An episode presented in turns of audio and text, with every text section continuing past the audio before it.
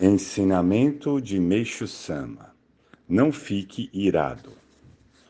No momento em que os senhores sentirem que vão irar-se, devem pensar que estão sendo polidos por Deus. Esta vem a ser a postura de uma pessoa de fé. Gostaria de voltar ao assunto das dívidas, baseado na minha experiência. A causa da dívida é a precipitação a qual acaba forçando a situação.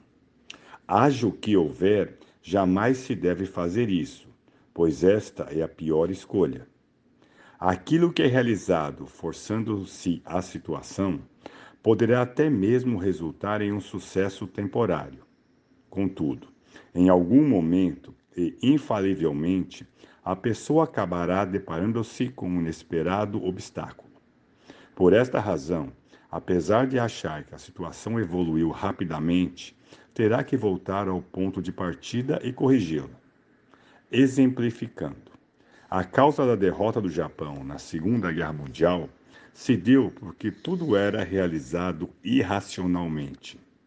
Para começar, na ocasião em que a pessoa se precipita ou força a situação, sua mente perde a tranquilidade e, por isso, não surgem boas ideias. Neste caso, ela não deve, de forma alguma, tentar fazer alguma coisa a todo custo. Só deve fazê-lo depois de surgir uma boa ideia, isto é, após cuidadosa reflexão. Como dizem, pensar muito bem antes de agir, e quando agir, ser de forma decisiva. Portanto, uma dívida poderá até ser contraída após minuciosa análise e em caso de certeza de seu pagamento e de absoluta necessidade. Assumindo a dívida, esta deve ser liquidada o quanto antes e jamais ser prorrogada. De fato, saldar a dívida é quase sempre muito difícil. Se a dívida se prolongar por muito tempo, os juros aumentarão e o sofrimento psicológico torna-se grande, o que leva à perda da paz de espírito, prejudicando o fluxo das boas ideias e a inteligência. Por conseguinte, não há como ter êxito no trabalho. Existem dívidas ativas e passivas. As ativas são para investir na expansão dos negócios e as passivas para cobrir prejuízos. Embora muitas vezes as ativas sejam inevitáveis, as passivas nunca devem ser contraídas.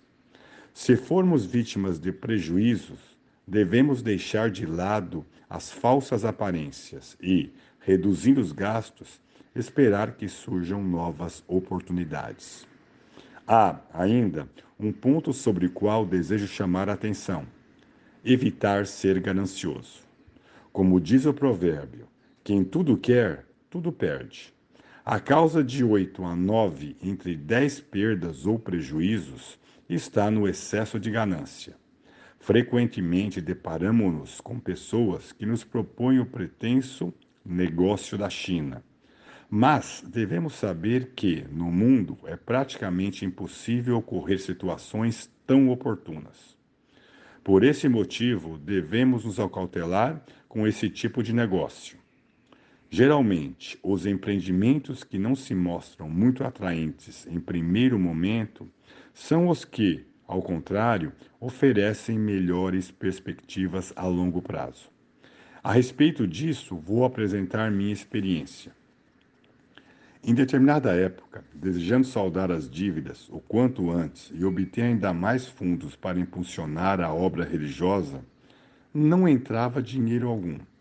Assim sendo, Resignei-me e entreguei tudo, na, tudo nas mãos de Deus, deixando de pensar em dinheiro. Depois de proceder desta forma, inesperadamente começaram a chegar às minhas mãos quantias além do esperado. Então, compreendi que as coisas do mundo não podem ser entendidas apenas com base na razão extraído da coletânea Assuntos sobre a Fé, 25 de janeiro de 1949, e também contido no Alicerce do Paraíso, volume 4.